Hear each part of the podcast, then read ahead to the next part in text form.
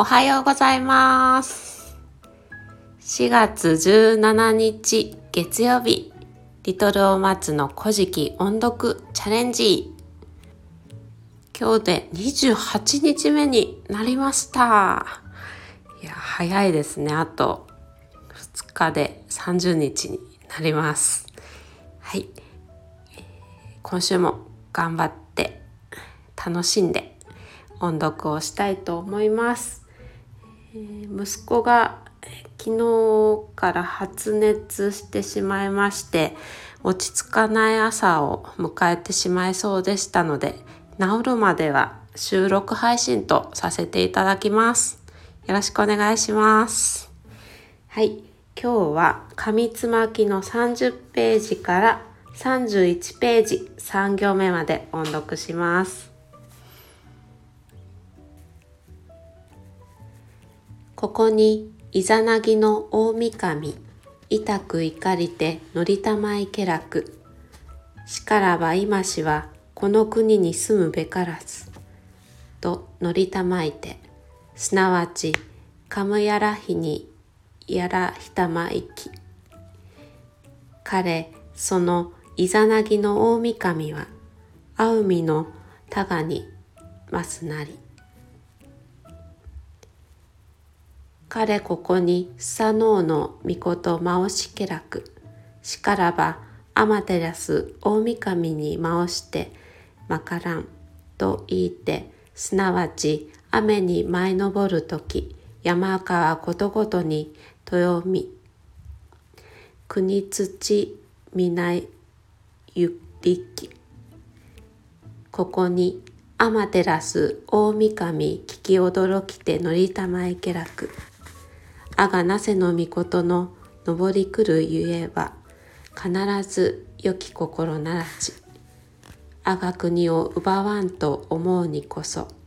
と乗りたまいてすなわち三上を解きて耳面に巻きてすなわち左右の耳面にもまた三日面にもまた左右の見てにもおのおの八坂の勾玉の遺骨のミス丸の玉を巻き持ちてそびらに血のりの湯気を追いひらひらには洋のりの湯気をつけまたいつの高友を取り外して湯原振り立てて片庭は片庭はむかももに踏みなずみあわゆきなすくえはららかしていつのおたけびおたけびふみたけびてまちといたまいけらく何しかものぼりくるつとといたまいき。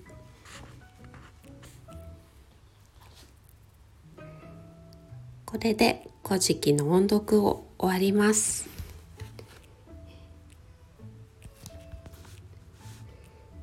昨日は、えーと、イザナギからの言いつけを守らなかった。佐野が、えー、泣いてばかりいて、えー、困ったイザナギがどうして泣いてばかりいて、えー、国を治めないのかと聞いたところ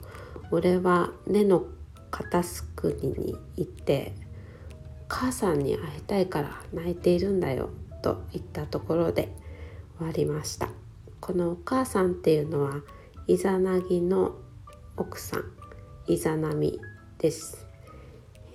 イザナミは火の神を産んだことによって亡くなってしまいました。そして今日は佐野がお母さんに会いたいっていうのを聞いたイザナギが驚いて怒り狂ってしまいます。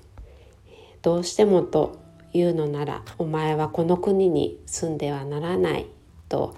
佐野に言ってそして佐野は追放されてしまいました。追放されたスサノオは根の片すくにに行く前にアマテラスに挨拶をしようと考えて、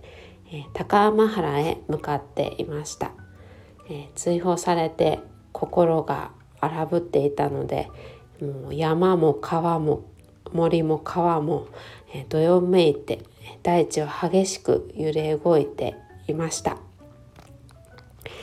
それを感じたアマテラスは